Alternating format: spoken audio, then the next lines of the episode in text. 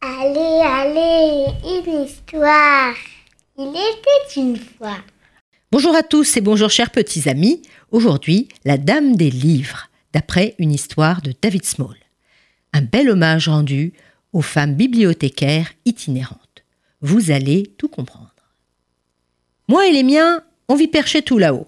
Plus haut, il n'y a pas. À cette hauteur, on trouve plus âmes qui vivent, excepté les faucons qui tournoient dans le ciel et les bestioles cachées dans les arbres. Moi, c'est cal. Je suis pas le premier et pas le dernier, mais je suis l'aîné des garçons. Je peux aider pas au labour, amener les moutons partis se promener. Je peux aussi rentrer la vache le soir venu. Ce qui est pas mal utile, vu que ma sœur Larc, elle aurait le nez fourré entre les pages d'un livre de l'aube à la nuit, si maman le permettait. L'arc la plus liseuse des enfants que vous avez jamais vue. Bah, c'est ce que dit pas. Moi, euh, non. Moi, je suis pas venu au monde pour rester assis figé comme une pierre devant des griffouillis de poules. Enfin, des livres. Ça me plaît pas du tout de lire. Et puis ça me plaît pas du tout quand l'arc joue à la maîtresse. La seule école, elle est à des milliards de miles en aval du ruisseau. Comme elle peut pas faire l'oiseau et voler jusque-là, alors elle s'est mise en tête de nous faire la classe. Seulement moi, je suis pas porté sur les études. Du moins, pas avant que la dame des livres fasse son apparition. Vous savez, je suis le premier à entendre le clic-cloc des sabots de la jument de la dame des livres. Le premier à savoir que son cavalier, c'est pas un homme, mais une dame, qui porte un pantalon, et devant tout le monde, elle n'a pas honte, un pantalon. Sûr qu'on l'accueille aimablement, l'étrangère, et puis, elle a l'air gentille comme tout. Après trois gorgées de tisane de laurier, elle pose sa sacoche sur la table, et ce qui en sort pourrait être de l'or, avoir les yeux de l'art qui brillent comme des étoiles, et ses mains qui restent pas en place, attirées par le trésor. Ben, ce qu'elle rapporte, c'est loin d'être ça. Enfin, c'est rien que des livres. Vous imaginez toute une cargaison de livres qu'elle a transportés à flanc de montagne Une dure journée de grimpette et tout ça pour des prunes Enfin, si vous voulez mon avis, pour de vieux livres à la noix. Alors, pas, jette un coup d'œil à l'arc et il s'éclaircit la voix.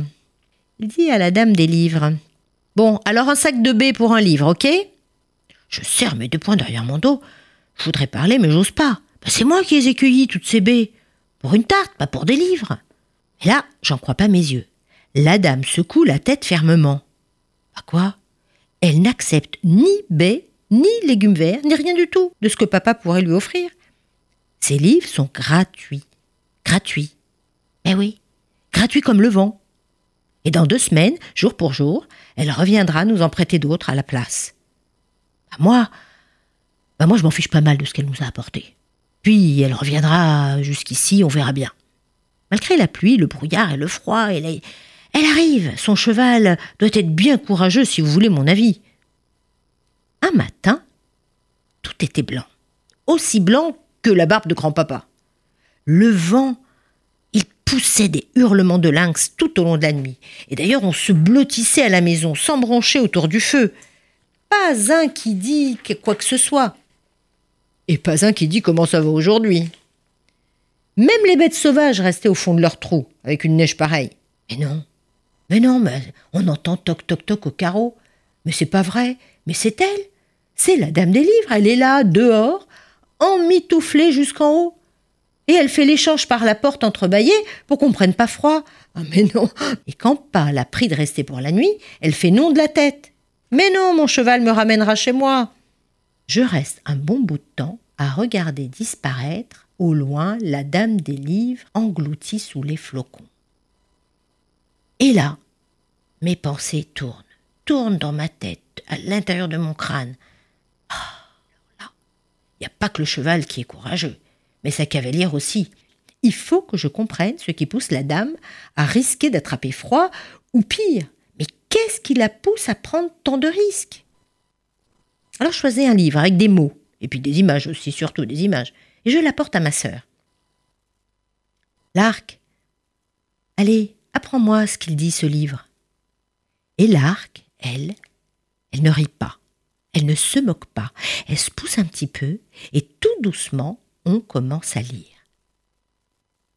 Papa dit que c'est écrit dans la nature si l'hiver sera court ou long, et cette année, les signes ont tout prédit une saison de neige profonde et de froid éternel, Et même si on reste presque tous sans bouger, aussi serrés que les doigts de pied dans les chaussures, eh bien, aller en ville, maintenant ça m'est égal.